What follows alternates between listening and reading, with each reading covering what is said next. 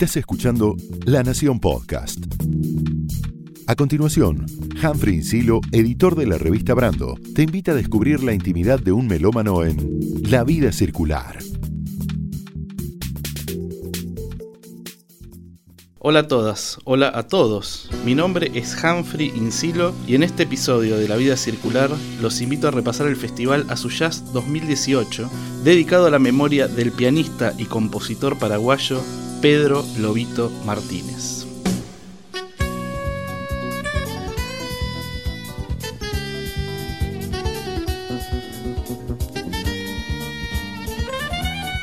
La tercera edición del Festival Azuyaz, que se celebró a principios de octubre en la capital del Paraguay, estuvo dedicada a una figura legendaria del jazz guaraní, Pedro Lobito Martínez, a 15 años de su muerte.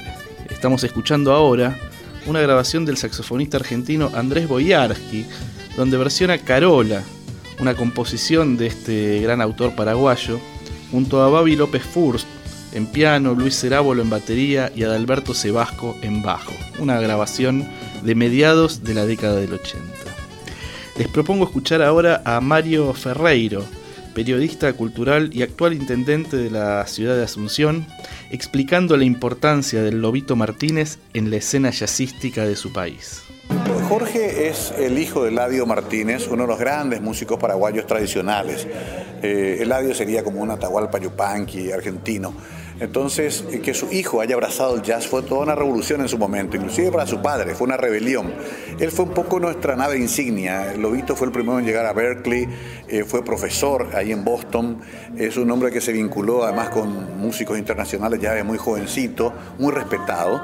Y bueno, eh, que se le homenajee a él es un poco darle un reconocimiento a esa generación que marcó muy fuerte la presencia del jazz en la cultura paraguaya y también una forma de mostrar a los jóvenes que hay un camino, ¿no? que tiene que ver con la disciplina que tenía Lobito, que era muy estudioso. Era un gran músico, pero además un tipo muy laburador, muy estudioso, y quizás un símbolo también para estos chicos que ahora tienen 25 o 30 años que están tomando la posta. Esos músicos veinteañeros que menciona Mario Ferreiro son parte de la pequeña pero pujante y activa escena del jazz en Paraguay. Muchas y muchos de ellos comparten diversos proyectos que se presentaron en los diversos escenarios de la Suyaz, como la Banda de las Chicas, liderada por la bajista Paula Rodríguez, Néstor Ló y Los Caminantes, una de las revelaciones del festival, José Villamayor, guitarrista y autor del libro El Jazz en Paraguay, que compila memorias de las figuras más legendarias de la escena en ese país, que por estos días me refiero a José Villamayor, acaba de lanzar su disco Aires Nacionales. Otra de las figuras eh, de este festival es Víctor Morel, baterista de Guerrilla Soul y uno de los programadores de la Suyaz, entre otros. El Azuyaz es un festival con varias particularidades muy interesantes. Por ejemplo, todos los conciertos tuvieron entrada libre y gratuita. Aquí el director de Cultura y Turismo de la ciudad, Vicente Morales, nos lo explica. Nuestra propuesta como órgano estatal municipal, digamos, como órgano del administrador de la ciudad, el objetivo es mover los espacios públicos, generar un clima de diálogo, de debate, en todo sentido, no solamente artístico y musical, sino que desde el punto de vista cultural en general, un pensamiento ciudadano, un cuidemos nuestros espacios, salgamos, rescatemos nuestros, ocupemos nuestros espacios públicos con la familia, con los amigos, con un momento amable, con un momento de distensión. Eh, un poco esos son los objetivos generales eh, y nosotros desde la Dirección de Cultura utilizamos mucho el arte para esa comunicación y esa llegada. Durante una semana el jazz invadió distintos espacios de la ciudad. Por ejemplo, el mítico y laberíntico Mercado 4, que muchos conocimos por el film Siete Cajas, que produjo una especie de resurrección en el cine paraguayo. Allí se presentó el guitarrista y compositor Rolando Chaparro. Sí, sí, allí, en el mercado, en uno de los puestos. Los invito ahora a escucharlo en esta versión libre que él define como desvariaciones saisporochísticas de una emblemática canción paraguaya, Pájaro Campana. Pero antes escuchemos una historia sobre el origen de la canción que me contaron en el Museo del Arpa, allí en Asunción. Pájaro campana, ¿cómo surge? Hay un pajarillo, un pajarillo que realmente cuando canta es como una campana, tiene un sonido metálico y es como campanadas, así. Un músico paraguayo escucha esto y empieza a silbar, a, quedarse con eso y se va y habla con Félix Pérez Cardoso y le dice, mira, te voy, a, te voy a hacer escuchar esto, a ver si lo podés sacar. Ese es un pájaro, le cuenta de nuestra, de nuestra selva. Y empieza, entonces él con el arpa ya en ese momento empieza a tomar la referencia que le da ese amigo. Y así surge aquella música que es tan reconocida y tan querida. Y es el aporte, ¿verdad?, para la música en general. Pájaro Campana. Félix Pérez Cardoso.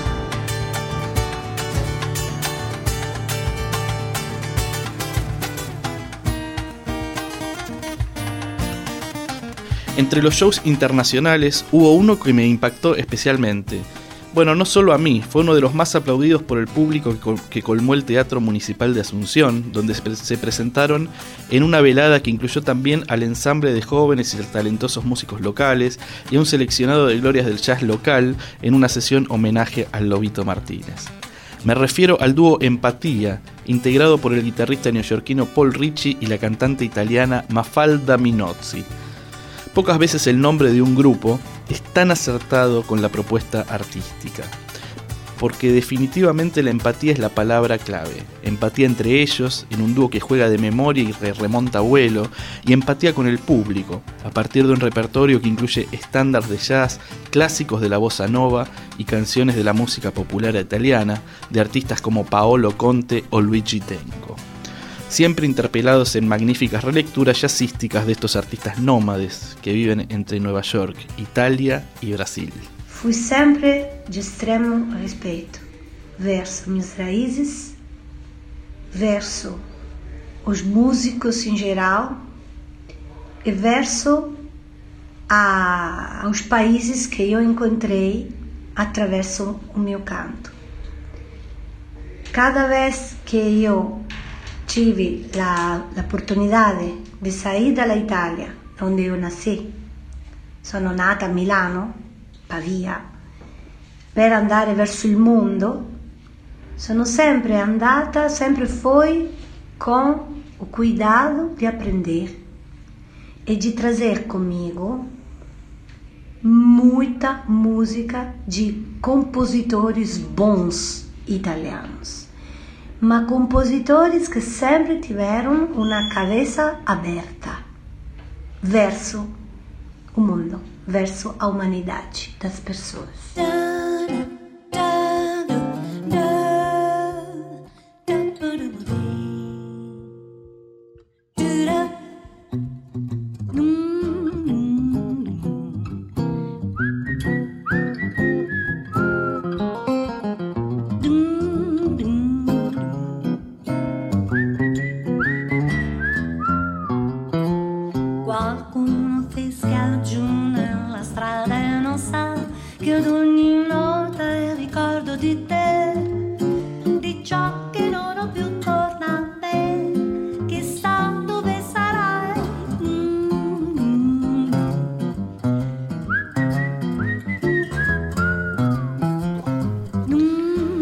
Escuchábamos era una versión de un tema de Luigi Tenco por el dúo Empatía, Triste Cera.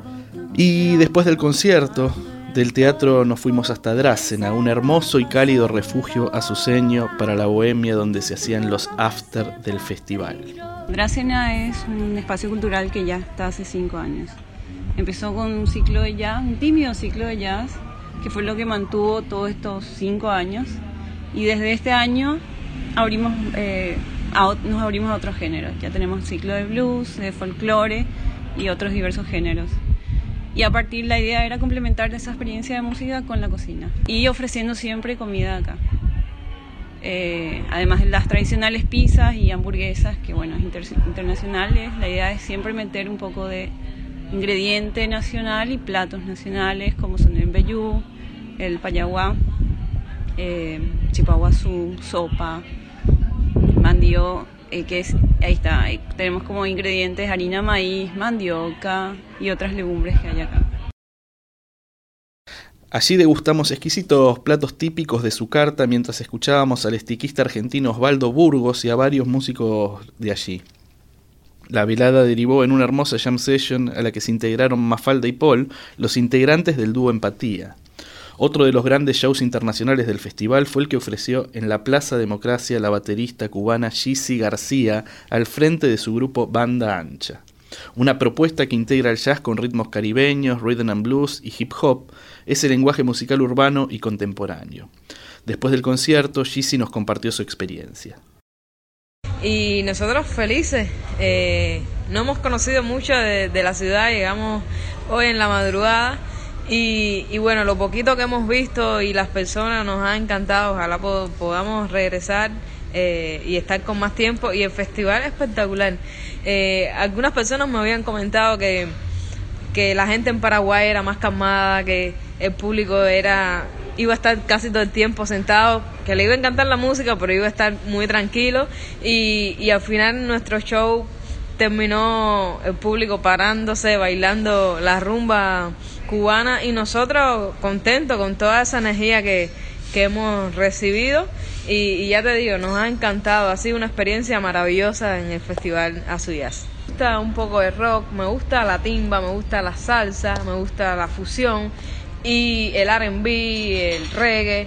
Eh, y cuando yo decido hacer mi banda, yo, yo tenía claro que quería hacer una, una música donde todo esto estuviera mezclado.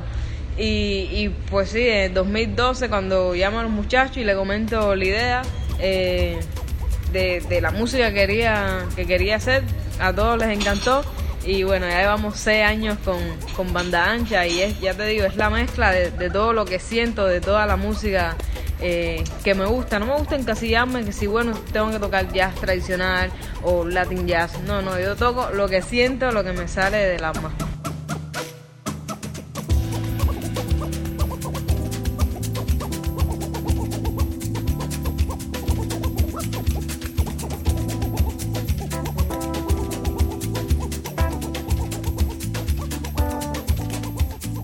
Fue especialmente conmovedor escuchar a Caseca, el grupo de Juan Quintero, Andrés Beutzaer y Mariano Tiki Cantero. Emocionante por la reacción del público, con muchísimos fanáticos ansiosos por escuchar al grupo por primera vez. El concierto de Acaseca fue en el Centro Paraguayo Japonés, un hermoso anfiteatro donde compartieron escenario con otros números igualmente sorprendentes y notables, como el del guitarrista paraguayo Gustavo Viera, cercano al jazz rock, Two Violins Band, liderado por el joven violinista ucraniano Ilya Bondarenko y con una destacada labor de todos sus integrantes, especialmente del gran baterista argentino Oscar Junta. Los encargados de cerrar esa velada fue The Baylor's Project, el grupo del ex baterista de los Yellow Jackets Marcus Baylor y su esposa Shin, con una propuesta que incluyó estándar pero también aires de rhythm and blues.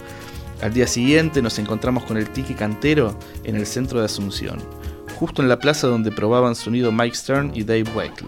Todavía emocionado, nos contó sus sensaciones luego de una noche emotiva. La primera vez que estamos acá en Paraguay, como acá seca, cada uno por separado estuvo, ¿no? Pero la verdad que fue fuerte encontrarse con, mucha gente que ya nos conoce y hace tiempo y nos está esperando.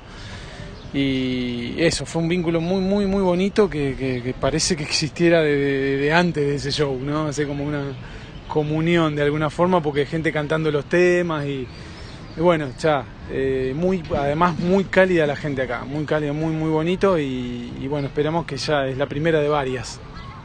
Y después eh, esto de estar circulando a veces por los festivales de jazz, como a veces nos tocan festivales de folclore, digamos, a veces es eso, como que nosotros estamos nadando en, lugares donde, qué sé yo, o sea, nunca propusimos tal o cual cosa, sino que vamos y tocamos lo que, hacemos lo que, lo que, sabemos hacer, ¿no? Y, y estar entreverado en grupos de jazz siempre es lindo porque además puntualmente acá nos estamos cruzando con músicos que admiramos muchísimo y, siempre uno ha mirado por, pantalla, ¿no? Y ahora te encontrás en un desayuno hablando con ellos y, contento con lo que uno viene haciendo y como la verdad que es estimulante. y después de 20 años de estar haciendo música, me parece también fantástico no, no perder esa, esa cosa de la sorpresa y la, la alegría de encontrarse con esa gente. Así que felices.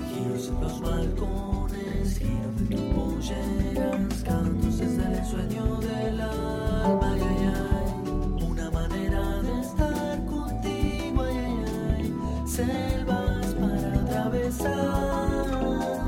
Esa de otra manera, lluvia y así te espera, resinadas en el tiempo. Los números internacionales fueron muchos a lo largo del festival. El de Mike Stern y Dave Weckl fue de los más esperados y especialmente conmovedor, ya que Stern, que hace un par de años sufrió un accidente en sus brazos y tuvo que reinvitar su modo de tocar la guitarra, ofreció un show incendiario, apabullante, realmente inspirador. Por el escenario de la Plaza de la Democracia, que lució repleta en las jornadas que allí se desarrollaron, desfilaron también The Talking Horns, un cuarteto de saxos de Alemania, que se había sumado también al show de Rolando Chaparro en el Mercado 4. The Talking Horns es un cuarteto de vientos realmente aplomado. También tocó el trío del saxofonista italiano Enzo Fabata, que mostró una música de alto vuelo, eminentemente poética y sensible, con reminiscencias al sonido del sello ACM o SM como a ustedes les guste más. Por ese escenario pasaron también interesantes grupos locales como Guerrilla Soul, que habíamos mencionado antes, el proyecto del baterista Víctor Morel, en un coqueteo muy interesante con el hip hop. El grupo del arpista Juanjo Corbalán, realmente notable, basado en un sonido local pero con un vuelo jazzístico, y el altamente recomendable gusto Néstor Lo y Los Caminantes una de las propuestas más potentes y originales que hemos tenido oportunidad de escuchar en mucho tiempo.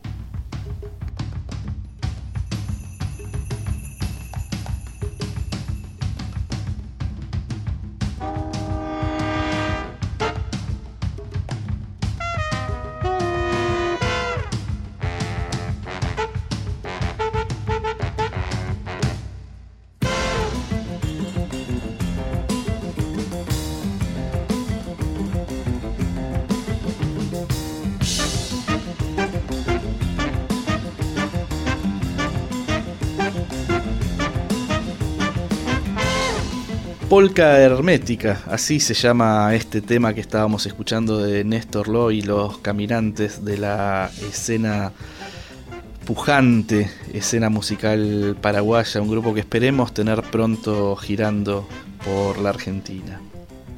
El cierre del festival fue con un grande de la música brasileña, Iván Lins. Sobre el escenario repasó algunas de sus piezas más emblemáticas y como para dejar claro su vínculo con el jazz cerró el concierto con un fragmento de Birdland, el clásico de Joe Zawinul, el clásico que Joe Zawinul escribió para Weather Report en los años 70. Después de tremendo concierto tuvimos la oportunidad, junto a queridos colegas como Griselda Cazorla del proyecto Diorama de Corrientes y otros amigos correntinos también, Mariano y Julián de maletadeloco.com, y también con gestores culturales como el gran Marcos Ramírez de Formosa, de conversar con Iván Lins. Fue una charla larguísima que se extendió hasta altas horas de la madrugada, pero les propongo que escuchemos a Iván Lins recordando a su admirado amigo Luis Alberto Spinetta. Spinetta fue, para mí fue uno de los grandes músicos argentinos y compositores también. Escribía muy bien palabras, eh, las melodías, un compositor brillante, brillante. Conocí eh, Spinetta inmediatamente para hacer un concierto en 84 en Luna Park eh, con Leon Reco, Pedro Aznar y Spinetta, que fue un concierto memorable, increíble. La grabación es impresionante porque es una curiosidad que, que argentinos tienen, que no, nosotros no tenemos en Brasil, que son los, uh, ¿cómo se dice?, nicknames que dan para todos, assim, el flaco, el campesino, é maravilhoso, é espetacular.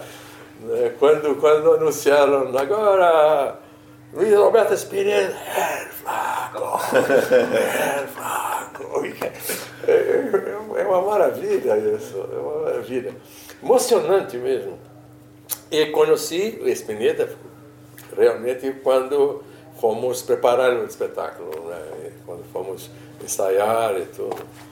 E, e tive a oportunidade de, depois do ensaio, com as canções as que, que foram escolhidas e tal, para, para sentar eh, em uma sala com os instrumentos e, e eu escutei todos, assim, John tocava, todos ficavam tocando. Coisa maravilhosa, meu Deus, coisa maravilhosa, assim, meu Deus, eu vou fazer... A vontade que eu tinha era não colocar músicas minhas, era só fazer de tanta coisa bonita que tinha. Né? E, e naquela época, 84, quer dizer, estávamos todos saindo das ditaduras. Então estávamos todos acesos, assim, com, né, com, a, com a chama assim, acesa. Foi uma, uma, uma, experiência maravilhosa. Fiquei muito amigo do. e, e correspondia muito com, com, com, com Spinetta, que dos, três, assim, de, dos três assim, foi com quem eu mais me identifiquei musicalmente. Isso porque, desculpa, mas eh, o contexto aqui da charla é importante. Estamos num festival do jazz, você não é um jazzista ortodoxo, mas mesmo Luiz, mesmo você tem muitos elementos eh, jazzísticos na sua música, sim, como, claro. como se fosse mais do que um gênero, uma linguagem, né? Pô, nesse disco, você conhece esse disco? El, el del vivo. É em vivo, é, do, do encontro. Que tem um solo de guitarra de Spinetta que Pet Metheny teria que escuchar anos para ser melhor.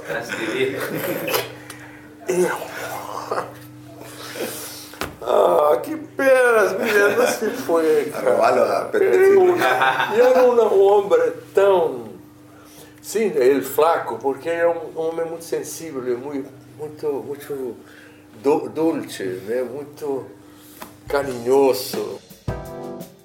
Esto fue La Vida Circular.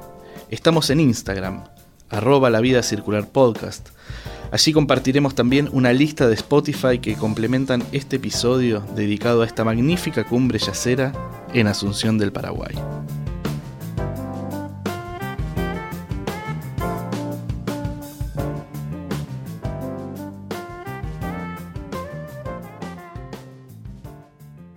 Esto fue La Vida Circular, un podcast exclusivo de La Nación. Escucha todos los programas de La Nación Podcast en www.lanacion.com.ar. Suscríbete para no perderte ningún episodio. Estamos en Spotify, Apple Podcast, Google Podcast y en tu reproductor de podcast favorito. Seguí escuchando La Nación Podcast.